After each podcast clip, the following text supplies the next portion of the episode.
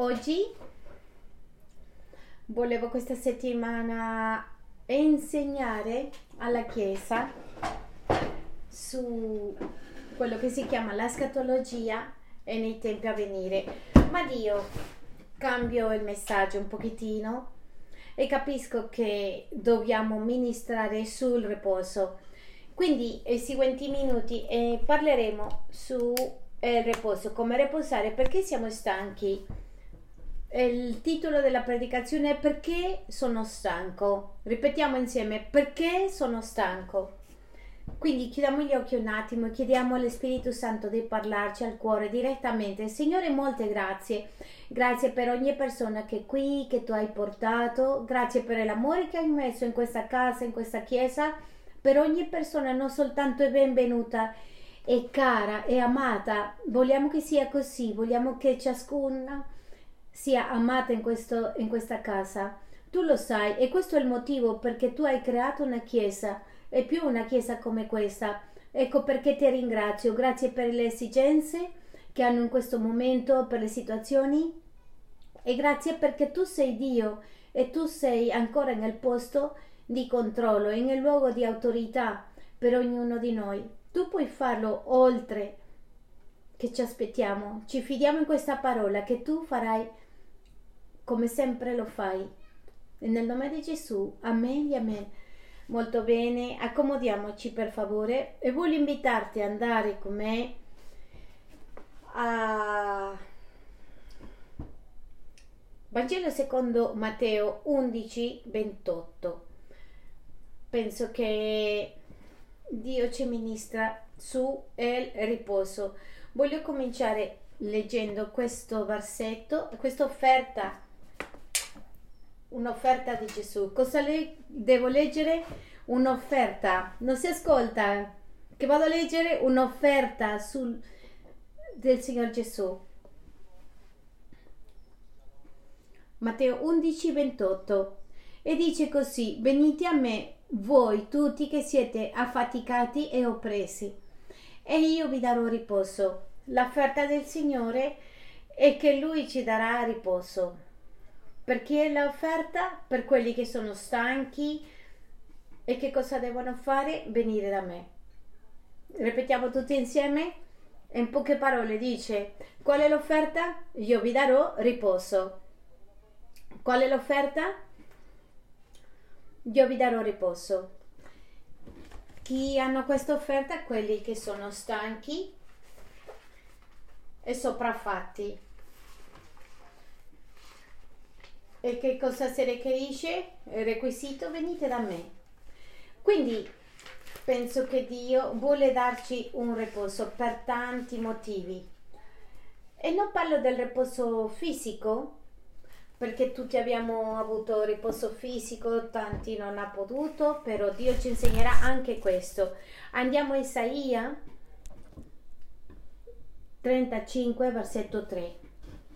Ascoltate come,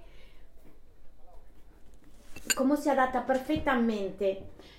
Dice, fortificate le mani, infiacchite, rafforzate le ginocchia e vacillanti.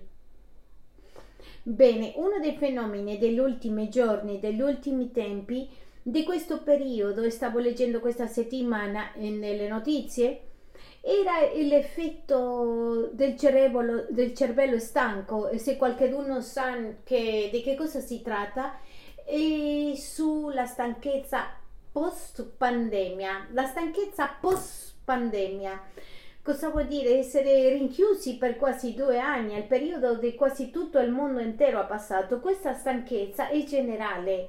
Questa stanchezza è generale, vuol dire che tutto il, il mondo intero è sotto questa fatica. La stragrande maggioranza delle person, persone e non sappiamo, non sappiamo nemmeno che siamo stanchi. Questo mi ricorda, io raccontavo nella prima riunione, ci sono momenti che io mi divento depresso e quando parlo di depressione parlo di un abbassamento emotivo e non mi rendo conto sono passati due o tre settimane, poi apro gli occhi e dico, eh, dove sono? Che cosa succede? Non è che perdo il concetto del mondo nel tempo né niente, sino che comincio a comportarmi di un modo diverso. Una delle caratteristiche è, per esempio, non faccio una chiamata che devo fare di insolito e mi rendo conto di che sono come un pochettino giù. Voglio che sappia che questo le succede a tutto il mondo e la gente stanca.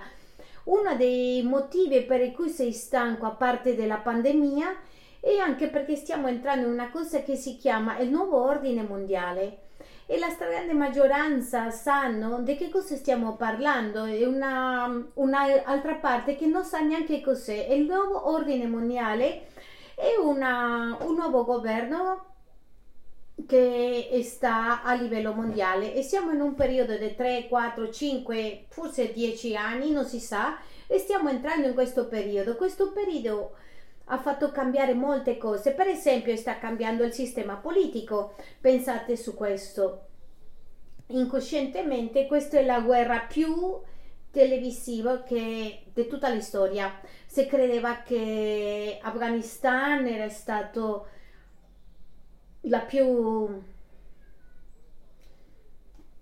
presentata nelle notizie e si scopre che questa è la guerra più presentata che esiste. E il mondo a livello politico sta cambiando in un modo drastico, molte cose stanno accadendo e anche se tu non ci credi, tu leggi le notizie in continuazione e dici qualcosa mi succede e deve spegnerle. La gente che soffre il cuore il dottore le dice non guardare il calcio, non guardare le notizie perché ti influenza proprio qualcosa ti sta colpendo, quindi sta cambiando il sistema politico e parte di questo ordine mondiale il sistema politico. E infatti a noi credenti, dal punto di vista escatologico, abbiamo bisogno che deve cambiare e sappiamo che cambierà perché Dio ha promesse per questi tempi di questo si tratta la escatologia, ma stiamo parlando del cambiamento nel sistema sociale. Che cosa stiamo vedendo? Una tendenze molto diverse e tendenze che non sostengono la famiglia, al contrario la dividono e stanno come concentrate nell'individualismo e l'uomo è chi vale e non la famiglia no. E stiamo vedendo un cambiamento in tutta la società, stiamo vedendo o si nota nel modo in cui ragiamo, in che si insegna, in che si vede i film, che si vede le culture, in quello che si vede quotidianamente. Quindi questo è un cambiamento molto molto drastico e tu stai passando questo cambiamento e tu non ti rendi conto. I nostri ragazzi pensano che tutto sia così, i bambini che sono nati adesso pensano che è lo stesso modo di vivere di sempre, non è vero. Stiamo entrando in un modo nuovo un nuovo modo di vivere, un modo escatologico. Sta parlando dei tempi a arrivare. Un, stiamo parlando anche dei tempi di un cambiamento nel sistema educativo, la ideologia di genere e stiamo vedendo che ai bambini e nelle scuole se le sta insegnando un'altra cosa completamente diversa. E questo fa che la famiglia, torno e dico di nuovo, che sia divisa, disintegrata e stiamo vedendo cambiamenti a livello culturale, a livello finanziario, non lo so se sono accorti che ci sono banche che stanno chiudendo e, ehm, e filiali per non ricevere denaro, questo si chiamano banche elettroniche. Il modo di fare finanza, il modo di gestire le finanze nel mondo è in qualche modo cambiando e questo ha un grande, una grande conseguenza, un grande effetto su tutti, su tutti noi. Siamo in uno dei più grandi cambiamenti, esagerato questo cambiamento. Non sanno come gestire la teologia, si crede che la tecnologia l'ha approfittato dei giovani, i bambini non lo sanno, non sanno l'impatto così grande che ha. E nel campo religioso, bene, è una pazzia, siamo più che confusi che mai. E nel campo della salute possiamo vedere tanti cambiamenti a livello di salute mentale. Sapete che una delle cose, delle professioni più usate in questo momento sono la psicologia, la psichiatria, a causa dell'aumento dei problemi di salute mentale e hanno ragione, fa senso con quello che sta accadendo eh, a livello di famiglie, si sta destabilizzando questo. Stiamo vedendo grandi cambiamenti nei prossimi, e vedremo nei prossimi dieci anni. 3-30 anni sperimenteremo molti cambiamenti, molte modifiche. Questo sarà influenzato dall'ambiente, questo genera fatica, queste persone avranno oppressione, tanti che sono usciti dalla pandemia, del lockdown, sono, sono stanchi, la gente dice perché mi sento così stanco, io prima facevo questo, l'altro, tanto a che fare con la medicina e quelle cose che hanno visto. E che cosa succede con i non credenti? Andiamo a Proverbi 18, versetto 14, vi racconterò le conseguenze dei non credenti. Dentro del gruppo dei non credenti c'è scritto la Bibbia che ci dice non la Bibbia, il mondo attuale che sta sentendo ansia, incertezza, desiderio di morte. Ci sono molti giovani in questo momento che stanno pensando, molti casi di giovani continuamente di togliersi la vita, di uccidersi e stanno combattendo nella medicina su come aiutare i giovani che vogliono farsi male e si vogliono fare male perché nessuno vuole farsi male, non riescono a capire il concetto e a che fare con quello che sta succedendo in questo momento. Quindi il mondo genera ansia, desiderio di morire, di finire con tutto e che si possono chiudere adesso, dire voglio chiudere ed è scappare voglio scappare a un altro paese, voglio scappare di una relazione, non lo so, ma voglio, oh, devo scappare. Quello che succede nel mondo intero, noi sappiamo questo, noi siamo coscienti e voglio che vedi questo effetto perché è molto importante capire che l'essere umano è stato creato, disegnato, progettato per affrontare le cose difficili nella vita, ma in questo momento sta finendo le forze. Perché? Perché la famiglia è quella che dà questo supporto. Come la famiglia è così disfunzionale, in questo momento e l'essere umano perde le forze per fare questo lavoro. Andiamo a Proverbi 18, versetto 14. Lo spirito dell'uomo lo sostiene quando egli infermo, è infermo, ma lo spirito abbattuto chi lo solleverà? Cosa vuol dire? E l'uomo è diviso in tre parti, corpo, anima e spirito. Lo spirito si connette con Dio, l'anima si connette con le altre persone, il corpo si connette con il mondo fisico. Allora, l'uomo è fatto di queste tre parti e dice che se il corpo si ammala, l'anima, la mente, la solleva. Ora, voglio che pensi in questo. Questo è il modo come Dio l'ha progettato. Perché? Perché quando Dio l'ha progettato stava pensando in mente sane. Quando parlo di mente sana, è mente che sono emotivamente sane. Per questo è importante che un figlio cresce sano. L'importanza che un figlio cresce con papà e mamma, lasciarlo crescere, crescere in un ambiente sano. Le conseguenze di che noi non abbiamo cresciuto in una casa funzionale in tutte queste cose, anche se nonostante che per noi è normale che la mamma non c'è, che papà non c'è, questo ci ha portato o ha portato all'essere umano delle crisi molto forti. Allora, l'uomo deve essere sollevato per la mente. E l'altra parte del versetto c'è scritto, ma lo spirito abbattuto, chi lo solleverà? Ripetiamo insieme ma lo spirito abbattuto chi lo solleverà? Quindi il corpo lo aiuta l'anima, ma chi può aiutarlo? L'anima angosciata.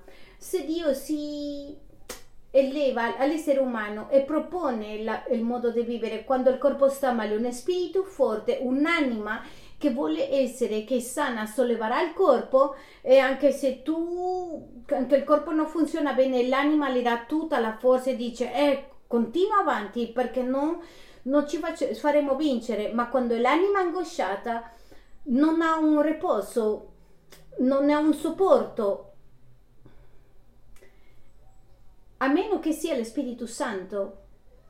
Questo ci indica che quella persona che è senza Dio passa un momento molto difficile, passa un momento molto molto difficile perché? Perché l'anima è angosciata e non c'è niente che le fa alzare, ma per il credente è un'altra cosa, per quelli che vogliono prendere l'offerta, accettare l'offerta di Gesù e dire vieni con me, quelli che sono stanchi, io ti farò riposare, dice io ti aiuterò. Dio dice io ti aiuterò a passare questi tempi.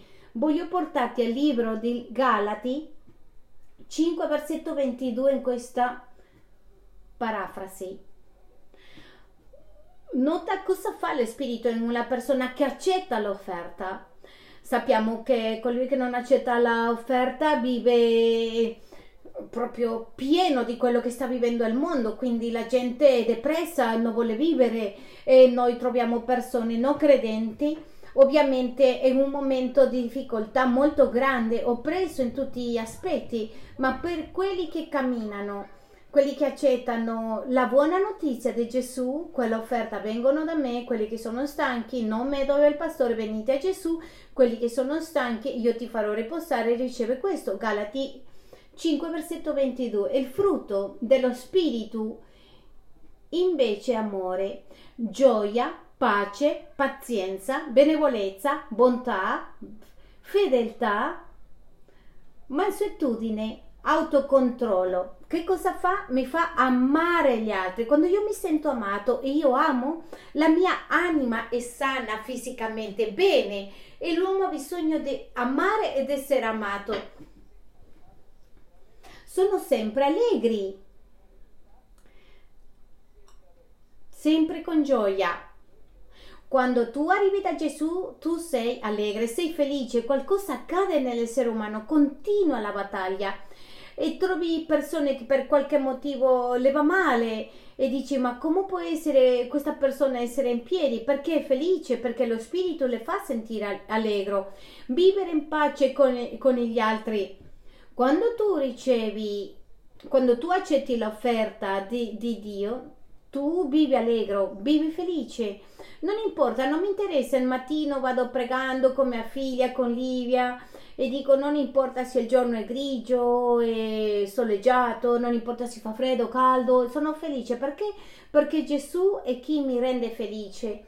E il concetto di felicità e di armonia e di stabilità mi cambia.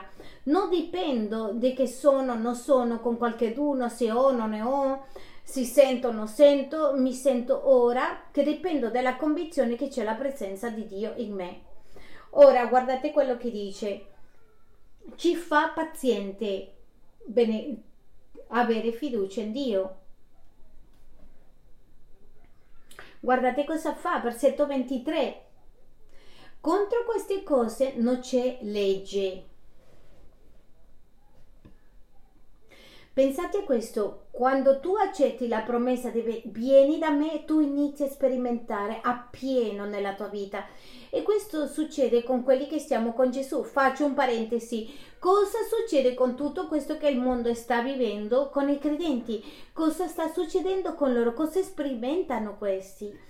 Perché non vediamo cre- credenti che si tolgono la vita. Ci sono casi e sono casi specifici per qualche motivo, ma la stragrande maggioranza dei credenti sperimentano qualcosa di diverso. E cosa sperimentano? Stanchezza. Ripetete con me, stanchezza. Andiamo un attimo alla seconda dei Corinzi 4, versetto 16. Uno dei più grandi nemici dell'essere umano è la stanchezza. Ma uno dei più grandi nemici degli esseri umani che sono credenti è la stanchezza dei non credenti è un nemico, dei credenti è un arco nemico. Ti fa molto molto danno perché la tua vita comincia a diventare apatico sulle cose, certe cose spirituali. Perché? Perché il credente dipende da Dio, dipende da questa comunione con Dio. Il non credente non dipende da Dio allora vive la sua vita in un modo che le piace, che pensi che è corretta. Ma il credente, per avere tutte queste cose, dice colui che è dentro lo spirito è il frutto dello spirito. È un frutto dello spirito. Ti spiego cos'è il frutto dello spirito. In poche parole, un, un esempio molto ottimo, non voglio che nessuno si offenda. Il frutto dello spirito è come quando tu ti avvicini a una persona che ha un buon profumo e questa persona ha un profumo così forte che tu lo abbracci e improvvisamente dopo averlo salutato tu senti, dici, oh, rimane questo profumo di questa persona. In poche parole è le, il rapporto con Dio. Quando tu sei con Dio, Dio fa qualcosa nella tua vita e questo si chiama il frutto dello spirito. Cosa significa? Che mentre tu sei vicino a Dio, più sperimentiamo tutti questi frutti. Ma nel momento in cui io mi stanco e mi, mi, mi, mi allontano di Dio, io comincio a sperimentare questi frutti che perché? Perché fanno parte di camminare, di abbracciare. Come io mi stanco di abbracciare, io lo lascio e sperimento meno questi frutti. Allora, cosa accade con i credenti che vivono sotto queste circostanze? Andiamo a leggere eh, la seconda lettera di Corinzi 4, 16.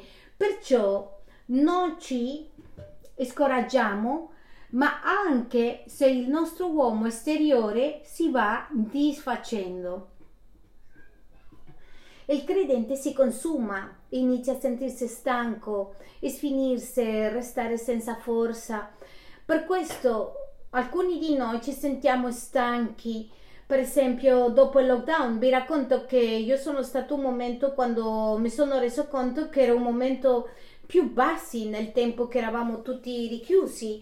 Ho iniziato a lavorare alle 6 del mattino, 5, 5 e mezza con il devozionale, era un giovedì e ho finito alle 10 di sera e io non mi rendevo conto, non ero salito al secondo piano, ero lì in questo posto per eh, circa 12, 14, no, 18 ore e mi sono reso conto e ho detto che sto facendo e mi sono stancato. Dopo mia moglie si è ammalato, ho dovuto andare all'ospedale e questa settimana era così caotica. Io ricordo che un momento di questa settimana non potevo più, ero così stanco, non potevo piangere. Di un modo sono uscito, ho dato un colpo nella casa. Non sto dicendo di fare questo, non è consigliabile. E quando mi sono reso conto, ho detto: mm, è uscita la rabbia dentro di me. Ho detto: ho dovuto fermarmi e pensare che sto facendo e in questo momento è stato un momento di cambiamento. Ho detto no, no, no, no, no, sono esausto, devo rilassarmi perché tutto quello che sta succedendo influenzerà il resto delle mie relazioni in casa, influenzerà la mia vita in casa. E questo è il pastore immagina le pecore. e voi, voi siete le pecore.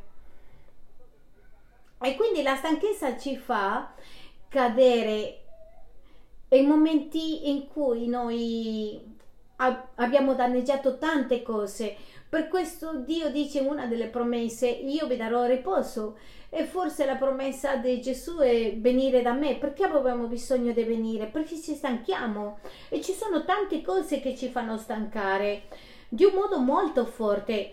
Allora, perché il credente si stanca? Non dirò soltanto le cause, sino qual è la ragione essenziale del credente che si stanca ci sono tante persone che dicono perché sono credenti non si stancheranno. No, no, noi ci stanchiamo di certe cose. Andiamo alla se- lettera alla seconda lettera di Corinzi 4, versetto 7. Guardate che cosa dice il Signore. Ma noi abbiamo questo tesoro in bassi di terra. Dio dice che tu e io siamo bassi di terra anche se abbiamo Gesù nella nostra vita, il massimo tesoro,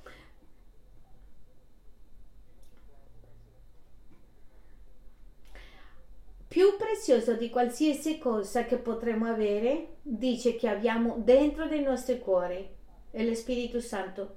Tuttavia fa una precisazione. Ragazzi, voglio che voi vi concentrate. Io sono in voi, ma voi continuate a essere bassi di terra. Paolo spiega alla Chiesa dicendo tutto quello che loro sono, sono, ma continuano a essere un vaso di terracotta, continuano a essere vulnerabili, deboli. Sì, possono fare tutto in Cristo che li rafforzerà, ma continueranno a essere fragili.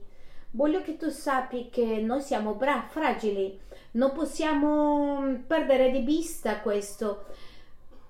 Poi tutto è in Cristo, ma Cristo è messo in un bicchiere, in un contenitore di, di terracotta e lo dice chiaramente.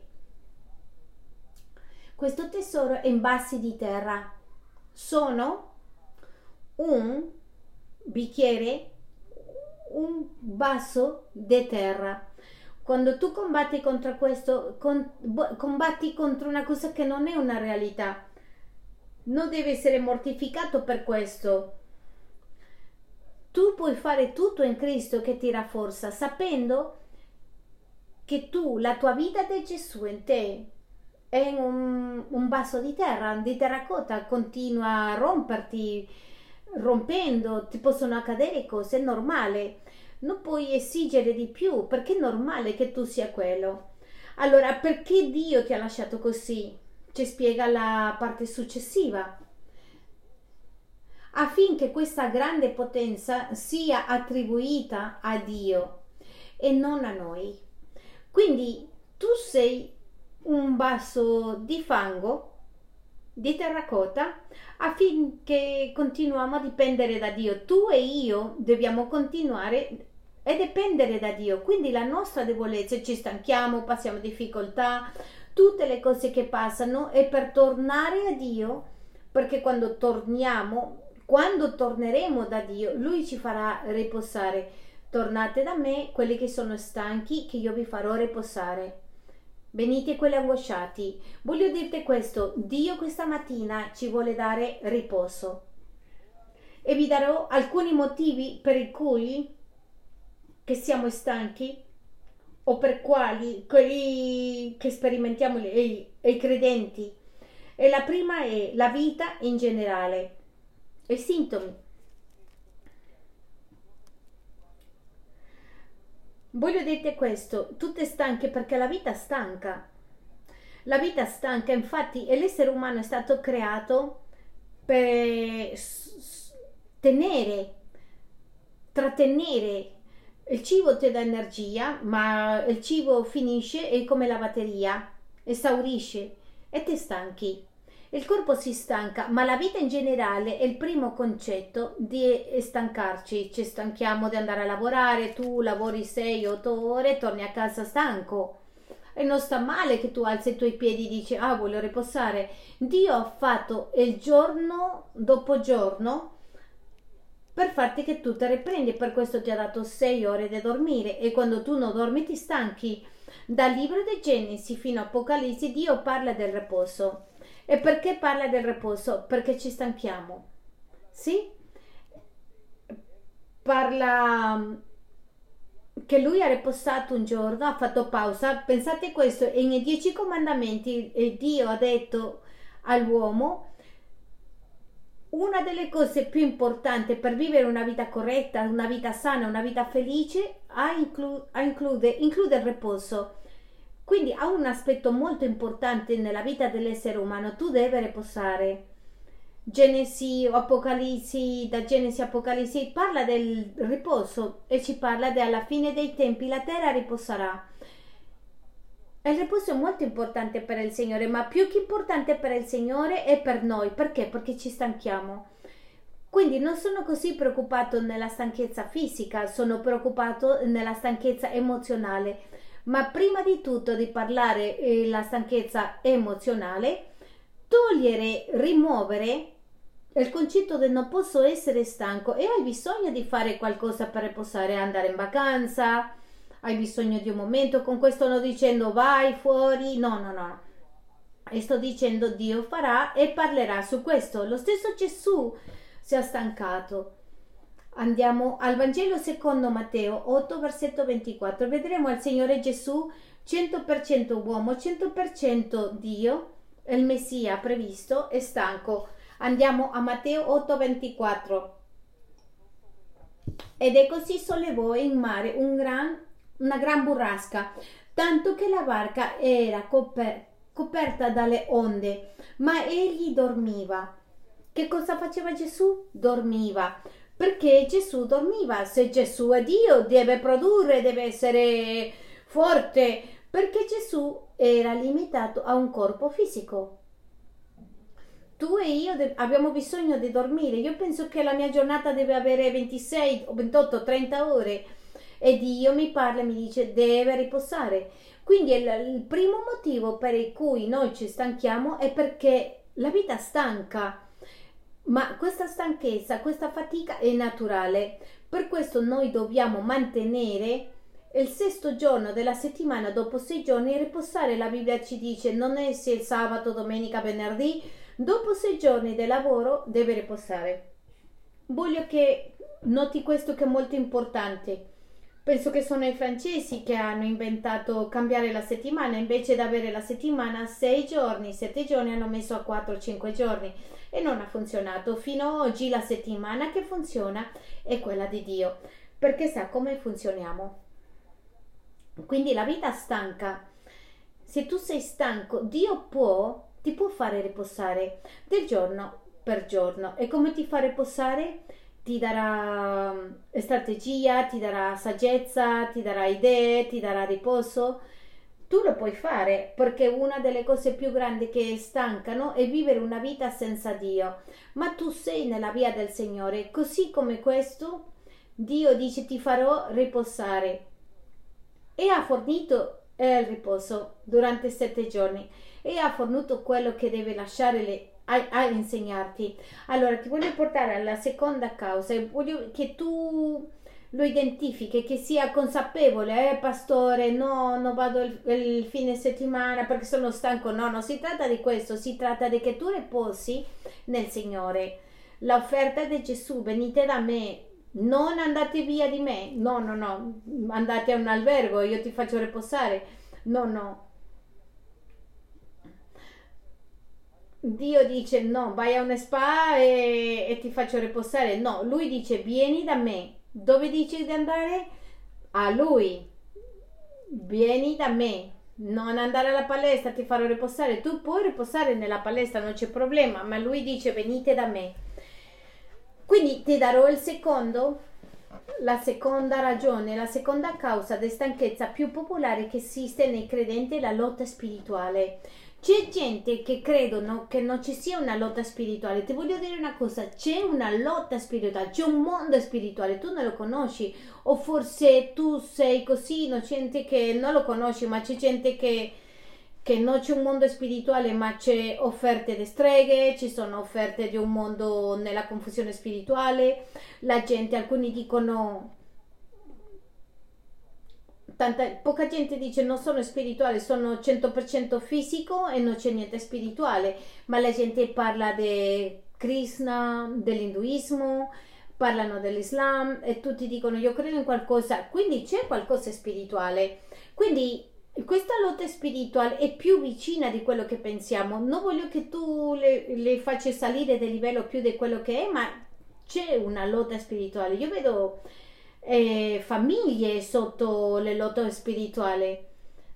L'anno scorso abbiamo visto, abbiamo lavorato sul controllo e possiamo vedere, c'è la pagina web lì e come affligge lo spirito del controllo. Io lo vedo in famiglie di credenti, l'ho visto nella mia propria casa e abbiamo dovuto fare qualcosa perché c'è una presenza spirituale cercando di soffocare e danneggiare provando, cercando di strangolare ogni tipo di vita che c'è spirituale nella vita della persona. Bene, Paolo ha spiegato nella Bibbia in Efesini 6:12 e questo tipico versetto perché no il nostro combattimento infatti non è contro sangue e carne ma è contro i principati contro le potenze, contro i dominatori di questo mondo di tenebre, contro le forze spirituali della malvagità che sono nei luoghi celesti. C'è una lotta contro i spiriti malvagi che sono in cielo.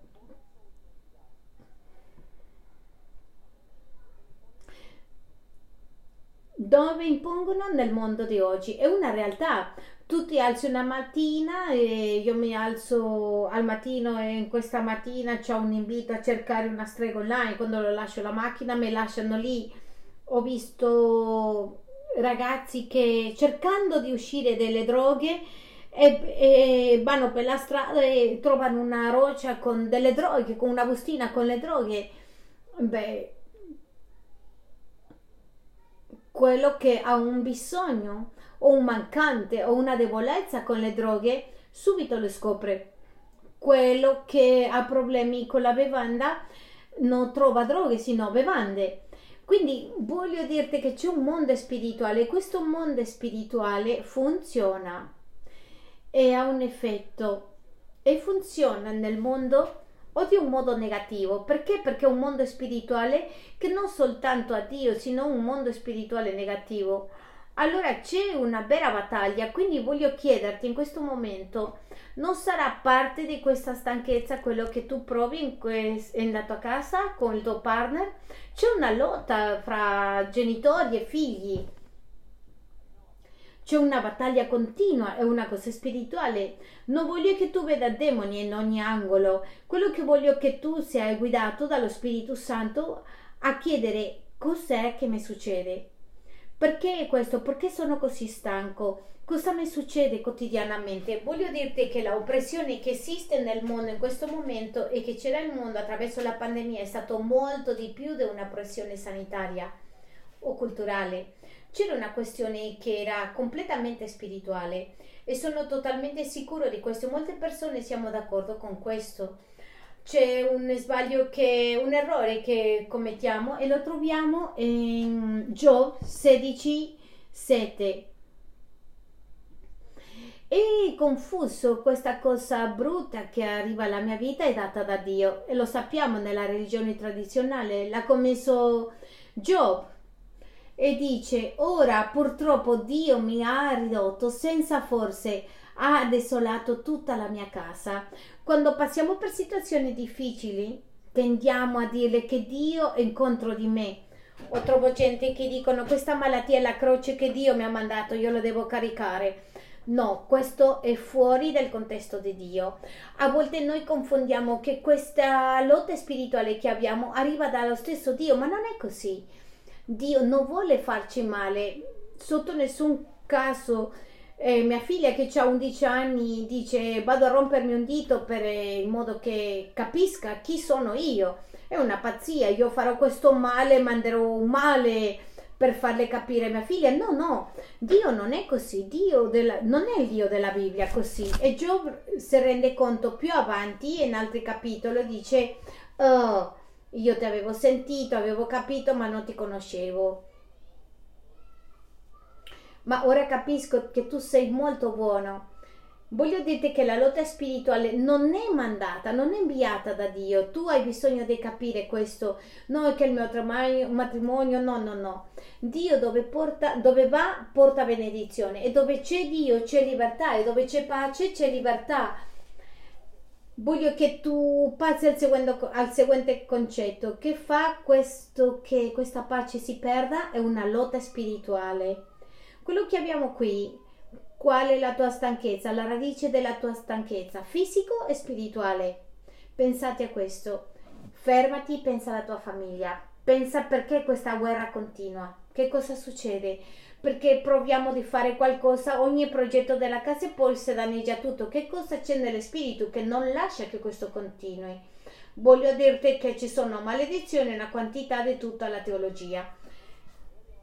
Ti porterò alla terza causa e la terza, la terza è sono le fasi dei deserti della vita sebbene no, Dio non manda nulla di male, noi come credenti sì attraversiamo per fasi del deserto e Dio usa le, queste tappe del deserto per insegnarci cose. Che cos'è una, una fase del deserto? Quando io ho passato una circostanza e sono con Dio e all'improvviso per qualche motivo io finisco male, vediamo il caso del figlio prodigo, non è un caso del figlio prodigo, è dire non è la storia del figlio prodigo, è la storia del padre del figlio prodigo. Pensando a questo voglio dirti questo, Dio ha usato il momento del figlio prodigo per portare con amore e per farle capire che non, avrebbe, non, non doveva dimenticarsi di lui. Quello che è successo lì. Quindi i deserti sono momenti dove passiamo e abbiamo difficoltà, ma noi abbiamo entrato in questi deserti e nel caso di Davide vedremo come Davide si è stancato nel deserto. E nella seconda di Samuele 17:29 e possiamo capire questo insegnamento del miele, del burro, delle pecore, dei formaggi di vacca per Davide e per la gente che era con lui affinché mangiassero perché dicevano questa gente deve avere patito fame, stanchezza e sete del, nel deserto. Quando un padre entra nel deserto, tutta la famiglia entra nel deserto. Quando un padre cade nell'alcolismo, tutta la famiglia entra nel deserto. Questo stanca. Guardate qui, ha stancato a Davide e a quelli che erano con lui. Il deserto è un momento in cui dove una persona sembra che Dio non c'è lì. È come che se Dio chiude la chiave delle benedizioni non cade più acqua. Ma voglio dirti una cosa, Dio è nel deserto, Dio è presente nel deserto, ma a volte noi abbiamo bisogno del deserto per comprendere che cosa succede con le nostre vite. Voglio dirti, questo porta a stanchezza. E Dio dice, anche nel deserto io aprirò le strade e ti rinnoverò.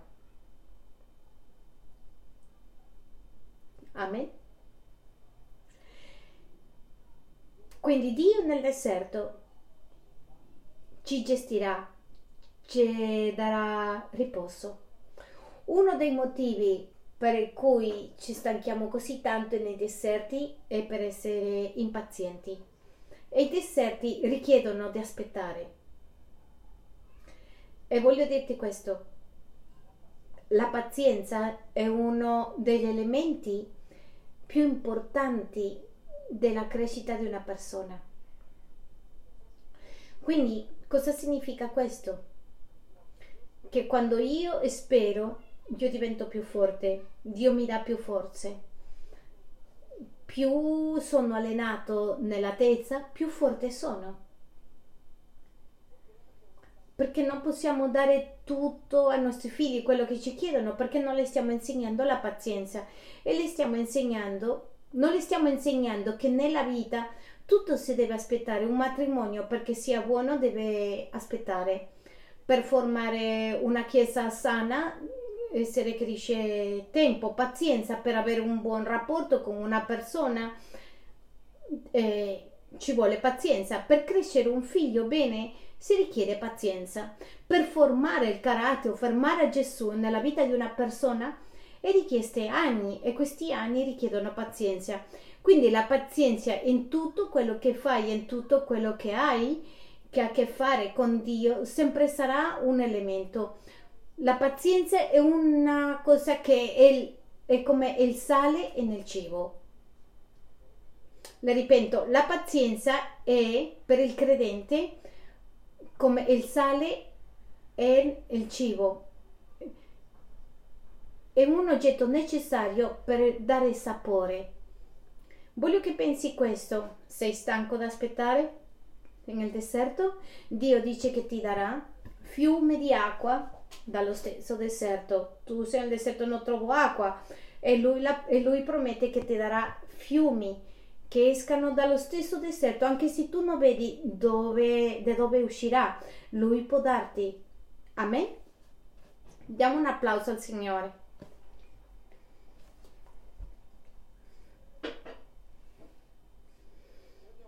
Voglio portarti al, alla quarta causa della stanchezza nella vita spirituale o nel credente. Ed è purtroppo No, in verità il peccato è il suo effetto. Voglio che mi accompagni al Salmo 31, versetto 9. Salmi 31, versetto 9.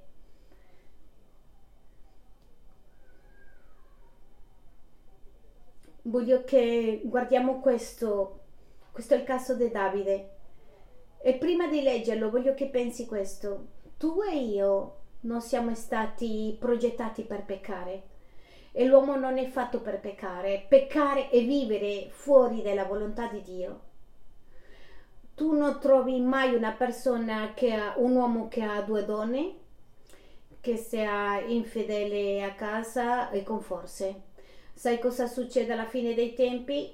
E finisce i soldi, perde la famiglia e perde una quantità di cose. Tu non trovi mai uh, una fine felice con l'alcolismo, per esempio con il furto, o tu scopri tutte queste cose, persone che volevano fare soldi facili con la droga, vendere e comprare droga alla fine del tempo ti rendi conto che questo denaro si è perso e le persone finiscono male. Sono pochissimi e infatti non conosco nessuno presente che dica ha finito bene. Conosco casi molto vicini che hanno iniziato e hanno finito totalmente male perché il danno del peccato ha sempre un costo sulla persona e rimuovendo le forze e inizia sempre togliendo le forze. Tu non sei disegnato per peccare, per es- essere peccatore non c'è problema. Perché? Perché Gesù, quando la persona dice voglio venire da Gesù, Dio dice non c'è problema, immediatamente sei pulito da peccato. Io ti posso pulire. Per chi è la prova? Per il credente. Perché? Perché Dio sa che è come la critonita. Sai come ricordi com'era Superman con la critonita? Appena la vedeva si stancava, si stancava, perdeva le forze, non moriva subito, sino che perdeva le forze e nel film vedevamo che appena lasciava la critonita tornava di nuovo a essere forte. E lo so che è un elemento molto molto semplice, ma voglio che tu la capisca molto facilmente.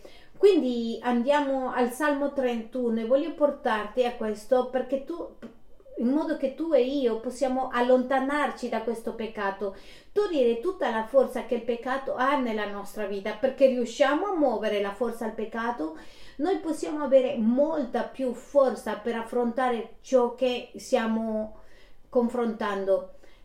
Poi diciamo perché questo ragazzo non ha tutta la forza per cambiare, ho visto giovani, adulti, eh, giovani che mantengono una parte in cui Dio non è d'accordo con questa persona che si chiama peccato e non possono uscire e ogni giorno sono più deboli, deboli e sembra che un fiume o il mare che trasporta le onde e li sta separando dall'inizio. Voglio che pensate a questo ragazzi, tutti quelli che siamo qui, nella tua vita si sente in questo momento come il mare o come la nave che là sulla spiaggia ha cominciato a allontanarsi, allontanarsi, allontanarsi e dice eh ma io ma prima avevo come più forze, prima potevo fare altre cose prima avevo rapporti migliori con i miei figli, con i miei genitori, avevo una cosa migliore. Cosa mi sta succedendo? E ti cominci a allontanare, allontanare, perché il peccato ti fa, non è che ti allontani da Dio, ti toglie la forza del credente.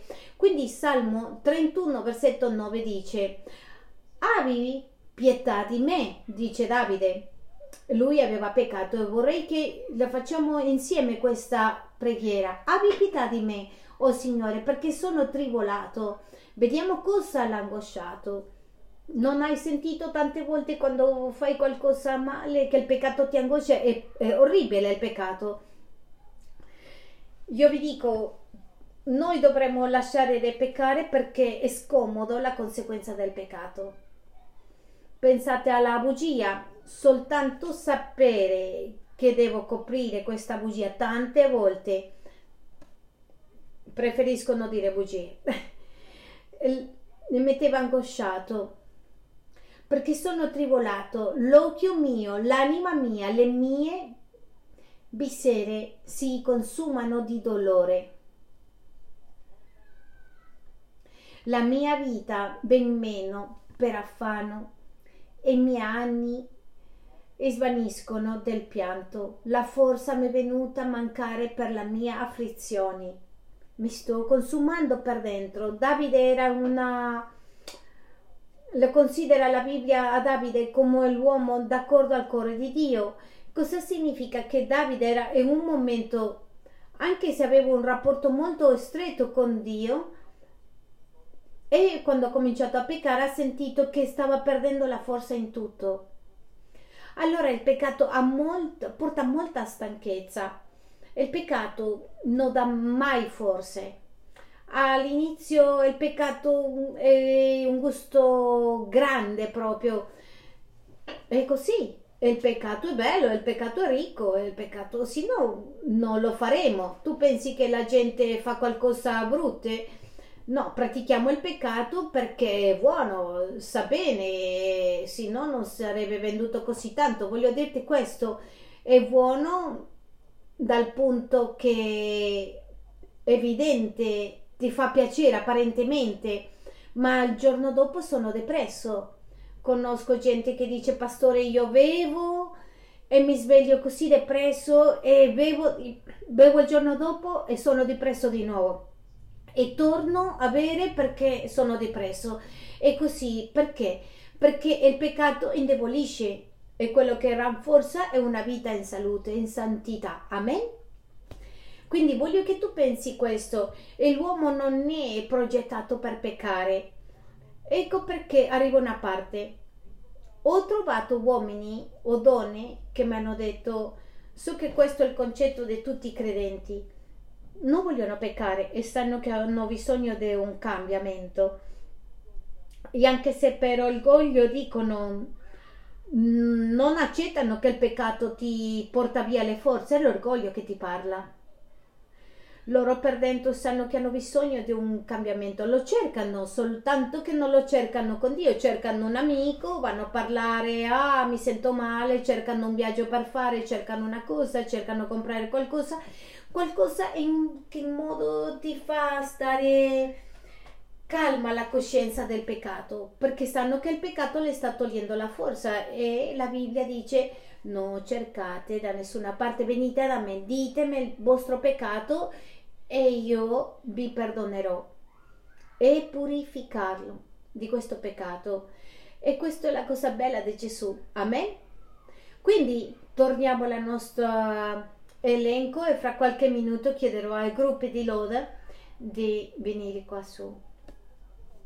Quindi abbiamo parlato delle cause della stanchezza del popolo di Dio. Uno, la vita in generale. Due, le lotte spirituali. Tre,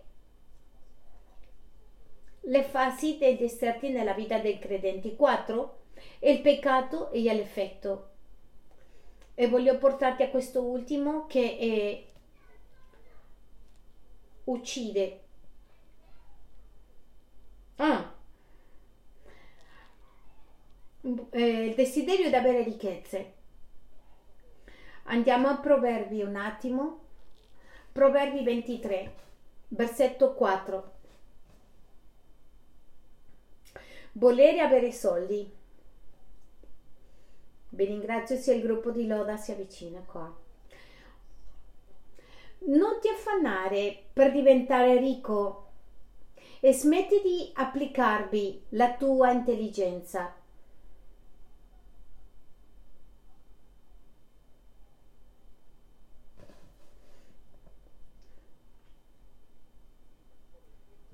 Con il tempo si stancano e non è che si stancano di andare a lavorare quel mattino e che loro vita, la loro vita mantengono una stanchezza continua, quella stanchezza che produce apatia.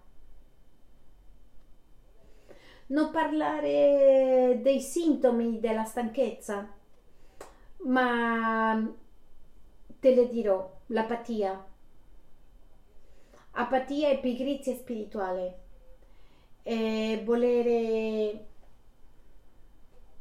e smettere di pregare, avere pigrizia di pregare. Quella persona che vuole fare finanze, con questo non ti dico che Dio non vuole che tu abbi finanze, quello che ti sto dicendo con questo è che Dio ti dice non concentrarti su questo, che la tua vita non sia insegnata sul materialismo. Quanti genitori, quanti figli dicono papà che stai lavorando tutto il tempo e che tu hai smesso di goderti la, vi- la vita con i figli. Quante persone dicono io smetto di andare, non devo lavorare, vado a fare soldi e devo e smettere di andare nella chiesa. La voglia di fare soldi lascia seriamente stanche le persone. Tu sai cosa significa lavorare sul Vangelo? Trasformare una persona in Gesù quando ci sono dubbi. La gente, anche se uh, conoscono il Signore e ci sono dubbi, le forze si ti soffocano, tanto che Dio deve entrare. Una delle cose perché abbiamo la libertà finanziaria all'interno della Chiesa, il corso è precisamente questo, la libertà. E quasi sempre in tutto questo, senza saperlo, è una corsa al materiale. E questa corsa e questa carriera è sempre definita in che non voglio rimanere povero, è definita così, Dio tu prima e il resto dopo. Quindi dice il Signore, che una delle cose che scoraggia è questa ossessione per fare soldi. Per fare soldi una persona lascia la sua famiglia in un posto, per fare soldi una persona cambia tutto, per fare soldi una persona che cambia stile di vita, per fare soldi. Accadono tante cose per fare soldi o per avere semplicemente entro in un livello, in un stile economico in cui non sono in grado o con il tempo non sarò ca- capace. E forse in quel momento o voglio quello o ho quello che voglio ma poi non ho visto crescere i miei figli non ho un bel rapporto con la moglie non ho, non ho un buon rapporto affettivo sono vuoto ho perso momenti ho, ho perso occasioni ministeriali ho perso la chiamata di Dio perché? Perché ho smesso di fare, mi sono concentrata in, in questa ossessione per i soldi e lui lo sa che siamo esausti. Per questo dice che lui è il nostro fornitore.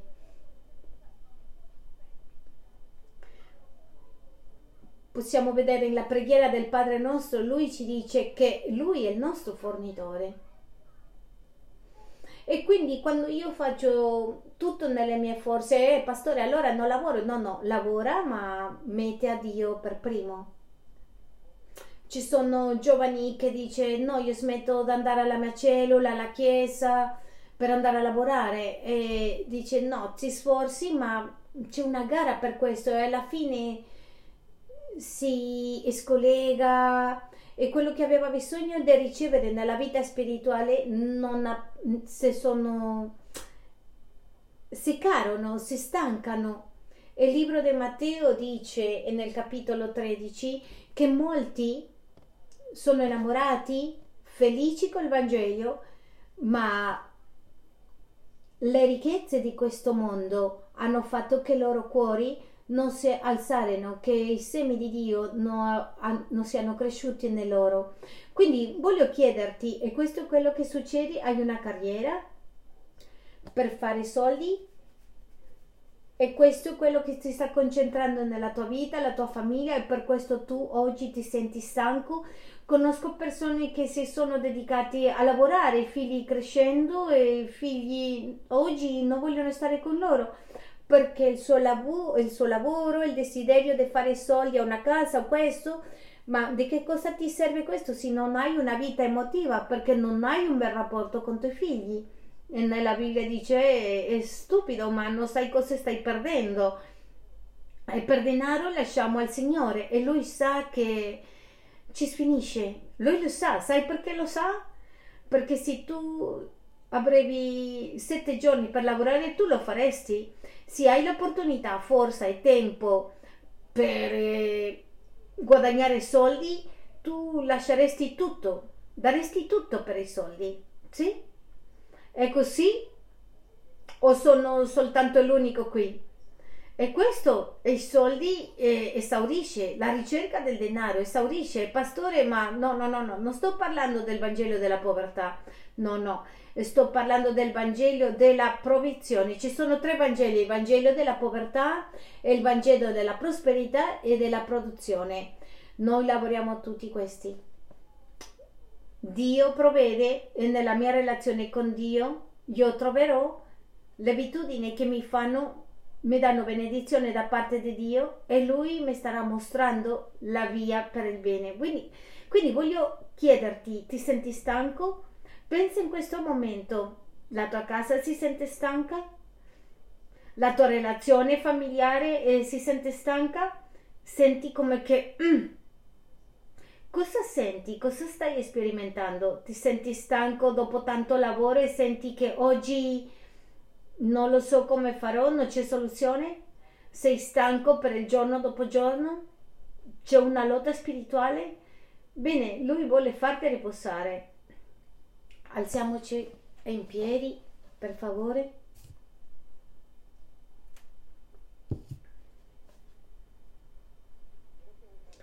E vorrei tornare a Isaia 35, versetto 3. Ascoltate quello che dice. Con questa notizia fortificate le mani, infiacchite, rafforzate le ginocchia vacillanti.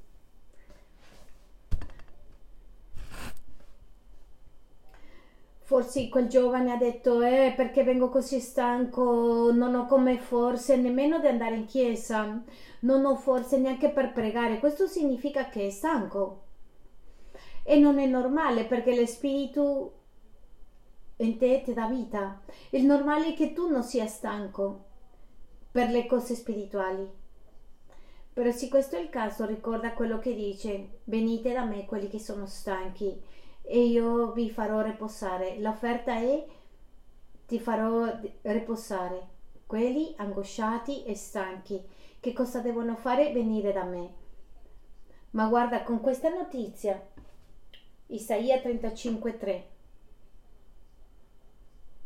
Rafforzate le ginocchia vacillanti. Le ginocchia nella Bibbia sempre, quasi sempre, sono un sinonimo di umiliarsi. Guardate una cosa, Dio non umilia nessuno. Noi ci umiliamo davanti a Dio. Dio non umilia nessuno, ma noi ci umiliamo. Io mi metto in ginocchio accettando quello che mi dice. Quindi per riposare o venire da Lui io mi devo inginocchiare non fisicamente, anche ti inviterò a farlo, ma parlo di umiliarti a te stesso. La Bibbia non parla mai, non dice mai. Il diavolo umilia, ma Dio non ti umilia. Quando parla di umiliarsi da, di fronte a Dio è una decisione mia personale, mia verso di Lui. Quindi lui dice rafforzare, rafforzare le ginocchia deboli è umiliarsi. Ecco cos'è umiliarsi in questo caso? Ho bisogno di aiuto. Signore, Signore sto, ho bisogno, sono stanco, rinnovami con tutto il mio cuore. Chiudiamo gli occhi. La tua presenza viene con me per farmi riposare. Ti chiediamo, Signore Gesù, di rinnovarci nel nome di Gesù. E ogni immagine, ogni situazione, ogni scena che i tuoi figli stanno vivendo, oggi ti chiedo di portare rinnovamento. Nel nome di Gesù